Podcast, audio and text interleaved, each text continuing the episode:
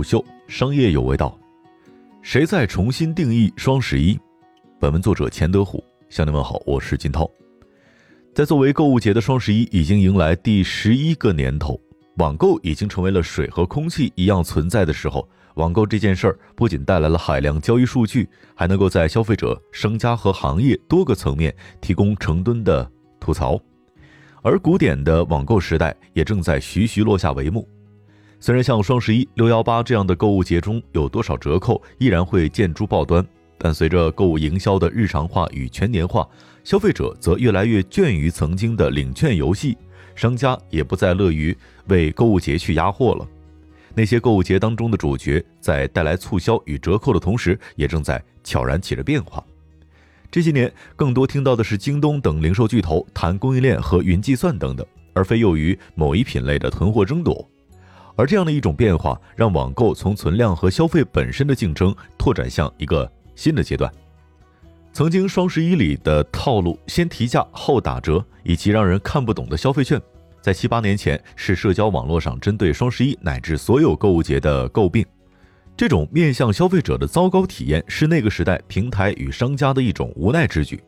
在云计算、AI 乃至大数据分析还没有得到普遍使用的时候，如果他们要预测流量，进而决定准备多少货、备在哪里，依然需要通过领券的多寡来进行预测。不仅如此，在上游，领券带来的分享与交流是商家重要的营销方式。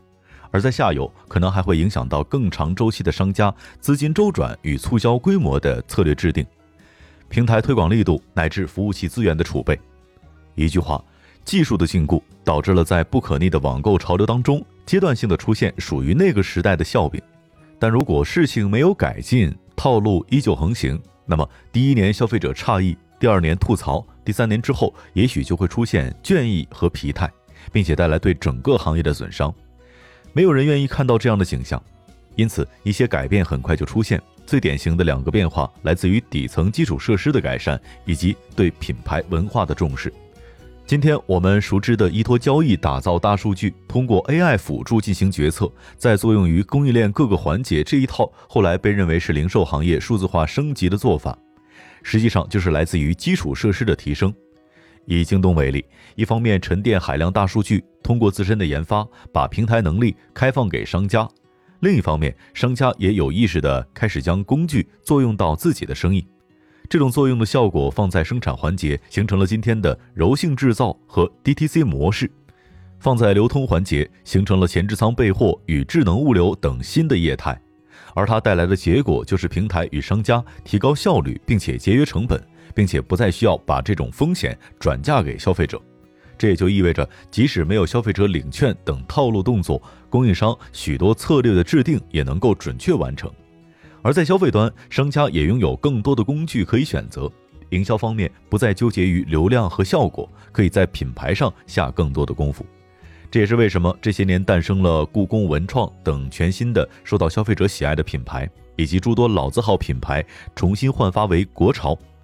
国潮离不开诸如京东上潮精选和百味匠人大赏等扶持计划，而扶持的背后依旧是曾经的互联网电商，而更广泛的商家带来的数字化服务，解决了曾经整个生产、流通、销售路径当中的种种问题，才让消费者看到了一个全新的网购世界。或者换句话说，今天套路的消失，品牌的崛起，是技术重塑整个供应链之后的结果。所以，今天当我们讨论双十一的时候，虽然它看来并没有什么不同，但其内核已经发生了巨大的变化。平台上所有的承诺，与若干年前的拆东墙补西墙、用套路和压货来实现一时销量热闹的景观截然不同。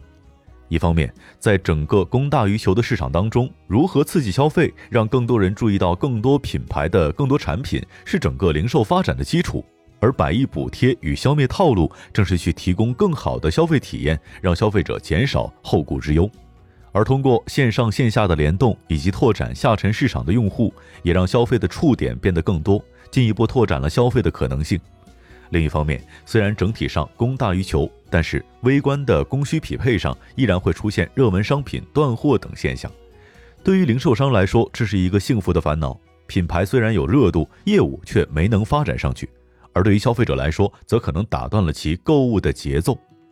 所有零售领域的从业者乃至很多消费者都能够隐约知道，技术会改变未来的购物体验，但具体如何改变，改变到什么程度，却面目模糊。而六幺八和双十一这样的购物节日，在某种程度上是呈现这种改变的最好的舞台。他们呈现出了技术真正的意义。一方面是让消费者感受不到技术，只是觉得曾经购物的那些苦涩不复存在。没有了套路，意味着购物下单的过程更加平滑流畅，而整个生产物流的保障也让他们不至于每年都要感慨爆仓以及我都忘了买了什么。另一方面是让商家感受到技术。曾经，他们要为每个流程心惊肉跳，而今天，他们都有充足的工具去让这一切变得有序。整个供应链的服务也从无人问津发展成今天风口浪尖上的业务。而就是整个供应链商业生态的变化，才带来了购物的最前线购物文化的改变。以往吐槽购物行为，往往是消费者在社交网络寻开心，